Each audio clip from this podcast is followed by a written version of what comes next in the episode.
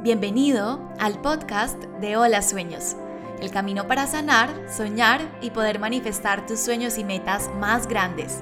En este espacio te desconectarás de lo que creíste ser para reconectarte con lo que viniste a ser. Soy Alejandra Ramírez, mentora de sueños y manifestación, y he acompañado a cientos de mujeres en más de 10 países a manifestar mejores trabajos, mejores relaciones, pareja y escalar sus niveles financieros. Quiero comprobarte que las limitaciones son mentales, que eres suficiente, merecedor, capaz y triunfador. Que tus sueños sean el motor, el impulso y la vida. La vida. Hola, hola a todos, ¿cómo están? Y bienvenidos al primer capítulo del podcast de Hola Sueños, donde vamos a hablar de cómo puedes aprovechar tus frustraciones como motor hacia tus sueños. Si en este momento de tu vida estás pasando por una situación que consideras fracaso, por una frustración o por un caos, pues este capítulo va a ser para ti. Uno de los retos más grandes de los seres humanos y bueno, que me he dado cuenta a lo largo de todos estos meses que he ayudado a mis alumnos en la mentoría es el control, uno de los retos más grandes que tenemos que soltar, pero que nos cuesta muchísimo más soltar. ¿Por qué? Porque básicamente cuando la mente humana hace un esfuerzo, pues queremos que ese esfuerzo valga la pena y que nos lleve a un resultado, pero ese resultado queremos que salga como nosotros queremos, cuando nosotros queremos y como nosotros queremos. Entonces lo que pasa es que los seres humanos nos apegamos a un resultado o a esos resultados y lo peor es que incluso vinculamos esos resultados a nuestra identidad. ¿Qué quiere decir esto? Que si yo tenía en mi mente un resultado que quería lograr con mi emprendimiento en términos de venta, supongamos, o estaba aplicando a un cargo para buscar un ascenso, y yo vinculo ese resultado a mi identidad, entonces si las cosas no salen como espero, lo más probable es que no voy a decir que la situación es un fracaso o no más bien fracaso, sino aprendizaje, sino que voy a vincular mi identidad a esa situación. Y ahí es que empezamos a decir, soy un fracaso, no soy lo suficientemente bueno, esta persona pasó y la ascendieron y a mí no, o sea que yo no soy lo suficientemente bueno, y vinculamos todo lo que es nuestra identidad desde el yo soy a esos resultados que salieron como no esperábamos. Y básicamente de ahí nace la frustración. Que ponte a pensar, ¿qué es la frustración? Básicamente la frustración es como esa ira o esa ansiedad porque las cosas no salieron como lo estábamos planeando. ¿Y eso qué es? Control, eso se llama puro control. Y de hecho, si yo en este momento te pido hacer una lista de todas esas cosas que te frustran en este momento, si te digo hacer una lista de todas esas cosas que te sacan lágrimas, que te generan frustración, pues te darías cuenta que todo hace parte de la necesidad de controlar un resultado. Porque tal vez en este momento estás viviendo ese resultado que no querías vivir en el pasado, ese resultado al que tanto te habías resistido. Y pues de eso se trata la vida. Entre más tú resistas algo, más va a persistir en tu vida. Y el problema realmente no está en desear un resultado, pues porque claramente todos los seres humanos tenemos sueños, tenemos deseos y queremos que esos deseos y esos sueños se hagan realidad y la vida sin deseos sería muerte. De hecho, uno de los pilares de Ikigai y por el cual los japoneses viven tanto tiempo es porque ellos siempre encuentran un motivo por el cual vivir, entonces están transformando todo el tiempo sus deseos. Tienen un motivo para el cual levantarse una mañana que es arreglar el jardín, el otro día es para reunirse con sus amigos y así. Entonces básicamente una vida sin deseos o sueños sería muerte. Y el problema no está en desear que ese sueño eh, o ese deseo se haga realidad, sino en controlar el cómo y cuándo ese resultado va a llegar y también en obsesionarte con lograrlo, porque básicamente de esa obsesión, de ese control, es que viene la frustración.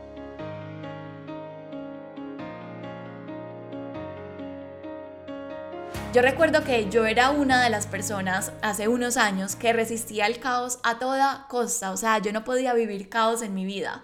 Yo prefería, por ejemplo, quedarme callada en lugar de generar conflicto.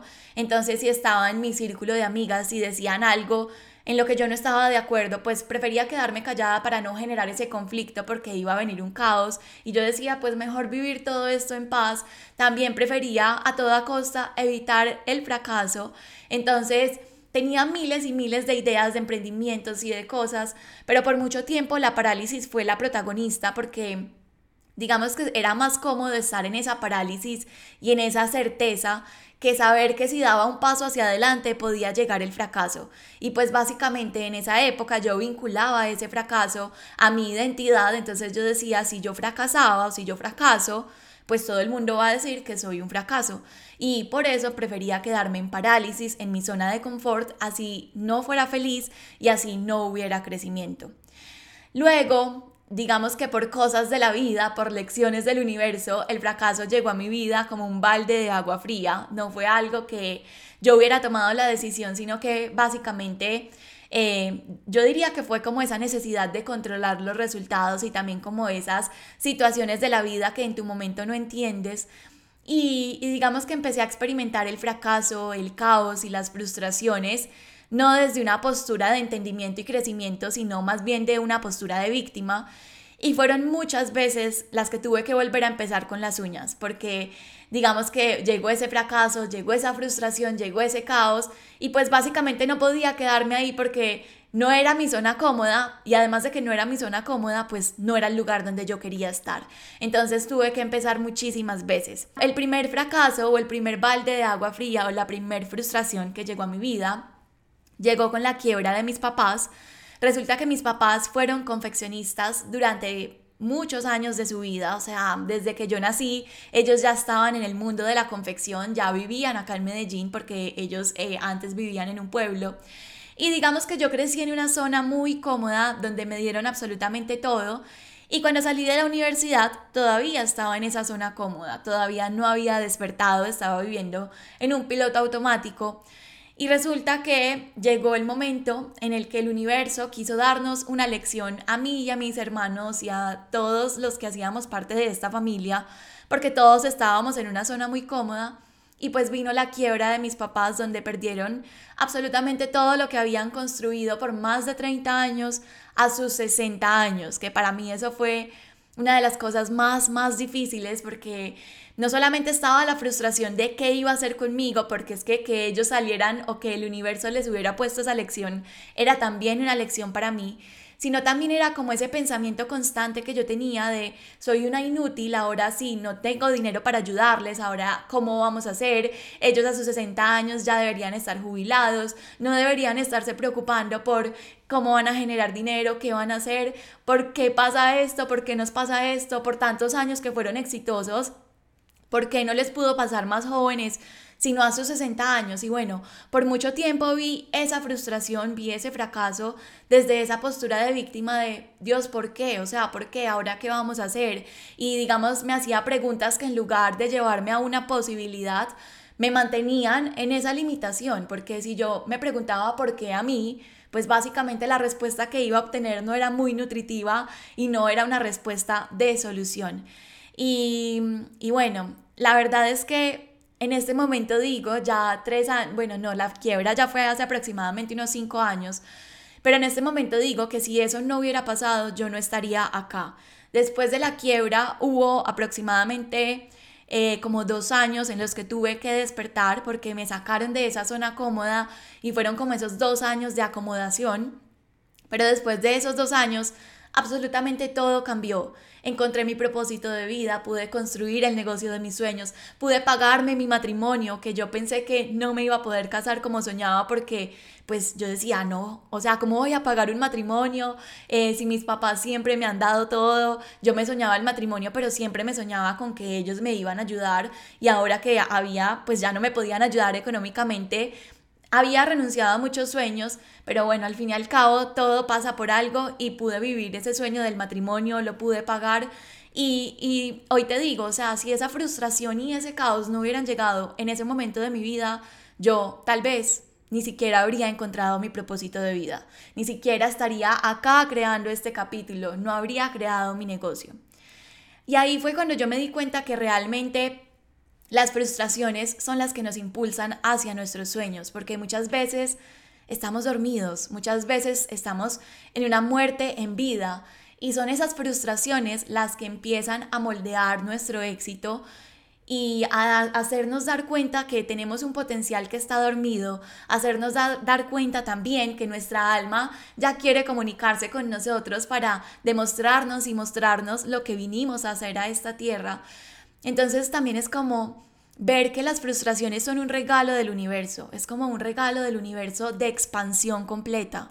Si tú en este momento estás viviendo una situación de frustración, una situación difícil donde tal vez no vibras con tu trabajo, donde tal vez estás en una situación financiera difícil, todo esto son regalos del universo de expansión, porque es que en el caos es que tú puedes generar expansión, en una frustración es que tú puedes generar expansión. El problema es que muchas veces nosotros en lugar de verlo como expansión, lo vemos como limitación. Y, te voy a decir algo, no porque no te guste lo que estás viviendo en este momento de tu vida, significa que no te está ayudando. No porque no te guste lo que estás viviendo en este momento de tu vida, significa que no te está ayudando. Por el contrario, esto que estás tanto resistiendo es un regalo del universo para que puedas crecer, para que puedas moldearte, para que puedas convertirte en tu mejor versión. Y en realidad cuando tú estás en alineación con el universo, cuando estás en alineación con tu mente, alma, corazón, tú agradeces incluso las situaciones difíciles porque entiendes que son un regalo para prepararte para una manifestación más elevada. Porque es que una manifestación más elevada, un sueño más elevado, requiere una versión mejor de ti, requiere una vibración más elevada de ti. Y eso solamente se construye a través del aprendizaje, a través de las lecciones. Y básicamente las lecciones son esas situaciones de fracaso, que tú puedes aprovecharlas o puedes reprobarlas. ¿Y cómo puedes reprobarlas? Puedes quedarte en esa posición de víctima diciendo, ¿por qué me pasa esto a mí? ¿Por qué todo el mundo tiene la vida solucionada y yo sigo aquí?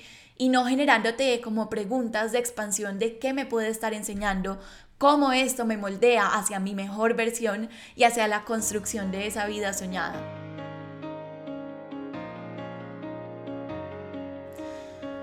Y te voy a dar un ejemplo acá. La mayoría de las personas a lo largo de nuestra vida, por más que estemos vibrando en propósito, por más que tengamos la vida de nuestros sueños o hayamos llegado a ese punto B, pues siempre va a haber un nuevo punto B, una nueva transformación, un nuevo sueño al que queremos llegar.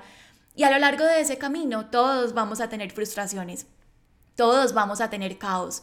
Entonces, si tú estás en este momento de tu vida eh, emprendiendo, por ejemplo, pero ves que en tu emprendimiento hay mucha competencia, entonces tú puedes ver ese camino como de, dos formas, o sea, siempre van a haber dos formas de ver las cosas. Ver a la competencia como una forma de mejorar, como una forma de inspirarte, como una forma de moverte de ese piloto automático y crecer, o como una forma de parálisis y quedarte estacionado y decir, no, es que tengo que mejorar o tengo que hacer esto para poder accionar. No, tengo que aprender más para poder ser mejor que esta persona y poder accionar. Y realmente nunca va a llegar ese momento en el que vas a ser el mejor, porque siempre vas a encontrar personas que van un paso adelante de ti. Y eso no significa absolutamente nada, porque el universo es abundante. Vas a encontrar oportunidades en todas partes. Entonces, enfócate cuando tengas esa frustración, cuando escribas ese listado de frustraciones, enfócate en el crecimiento y no en la limitación. ¿Qué te puede estar mostrando la competencia? Bueno, que puedes seguir en tu camino, que tienes tus propios clientes, pero que también puedes mejorar. Además, que te puedes inspirar en ellos, que puedes generar alianzas, que puedes generar un montón de cosas hermosas. Cuando yo empecé con mi emprendimiento, eh, que aún no tenía muy claro cuál era mi propósito de vida, pero empecé como ese camino de exploración ya mucho después de la quiebra, empecé a hacer talleres, digamos que mi primera formación fue como profesora de yoga y meditación, y eh, empecé a hacer talleres, talleres que hacía presenciales de manera presencial y los vendía a través de Instagram. Y yo recuerdo que en esa época yo no reconocía mi valor, tampoco reconocía el valor en las personas, tampoco reconocía el valor y la abundancia infinita del universo. Y en esa época me costaba muchísimo llenar un taller. O sea, mis talleres iban de 40, 50, 60 dólares más o menos y duraban entre dos horas, tres horas aproximadamente. Y me costaba mucho vender los cupos. Y la verdad es que mi versión de esa realidad, de ese pasado, mi Alejandra pasada, nunca jamás pensó que yo iba a poder en este momento de mi vida vender con más facilidad programas de cientos de dólares. Y simplemente es porque en ese momento y bajo todas las frustraciones que yo viví en el pasado, donde yo no reconocía el valor, donde no reconocía el valor de mi conocimiento, lo que yo estaba entregando al mundo, lo que el universo me estaba mostrando era como, listo, tú no reconoces tu valor, entonces vas a tener que trabajar más duro para poder generar algo de ingresos y por lo menos ganarte lo que te estarías ganando como empleada en una empresa. Entonces empecé a valorar mi conocimiento, empecé a valorar lo que estaba entregándole al mundo y ahí es que las cosas empezaron a llegar más fácilmente. Pero de valorar esas frustraciones es que empiezan a llegar tus sueños más grandes, incluso sin darte cuenta. Entonces básicamente son esas frustraciones las que te sacan de tu piloto automático, las que te eh, obligan, por decirlo de algún modo, a bajar el ritmo para poder entrar en conciencia, para poder interpretar de manera diferente esas situaciones de caos que estás viviendo en este momento. Porque es que si la quiebra, por ejemplo, no nos hubiera venido a mover el piso, yo no hubiera salido de ese piloto automático, no hubiera interpretado esa situación, no hubiera entrado en conciencia para entender qué estaba pasando, cómo podía mejorar en mi vida, qué era lo que me gustaba, qué era lo que me apasionaba. Entonces, no es lo que te pasa, no es lo que te pasa en este momento de tu vida y lo que estás viviendo, sino el cómo reaccionas a todas esas situaciones que te, estás, que te están pasando. Las reacciones básicamente son como tu piloto automático, pero tú siempre vas a poder cambiar tu historia. ¿Qué quiere decir? Que, si tú en un mes tenías eh, proyectadas unas ventas o si tú tenías, ibas a buscar un ascenso y las cosas no salieron como esperabas, pues básicamente tal vez vas a reaccionar desde tu piloto automático diciéndote, no, pero ¿por qué? Y tanto que me esforcé. Pero entonces ahí es cuando tú debes entrar en conciencia, parar esa historia que te estás contando y resignificar, darle un nuevo significado a esa historia, cambiarle el significado a esa historia. Y en lugar de decir, ¿por qué a mí? ¿Por qué a mis papás de 60 años? Decir, esta frustración, este caos me quieren demostrar que yo soy capaz de hacerlo, me quieren demostrar todo ese potencial que yo tenía adentro y que no sabía que tenía, o todo este potencial que tengo y que ni siquiera he descubierto. Entonces es empezar a agradecer incluso esos momentos de caos, porque los sueños están hechos de frustraciones, pero también están hechos de victorias.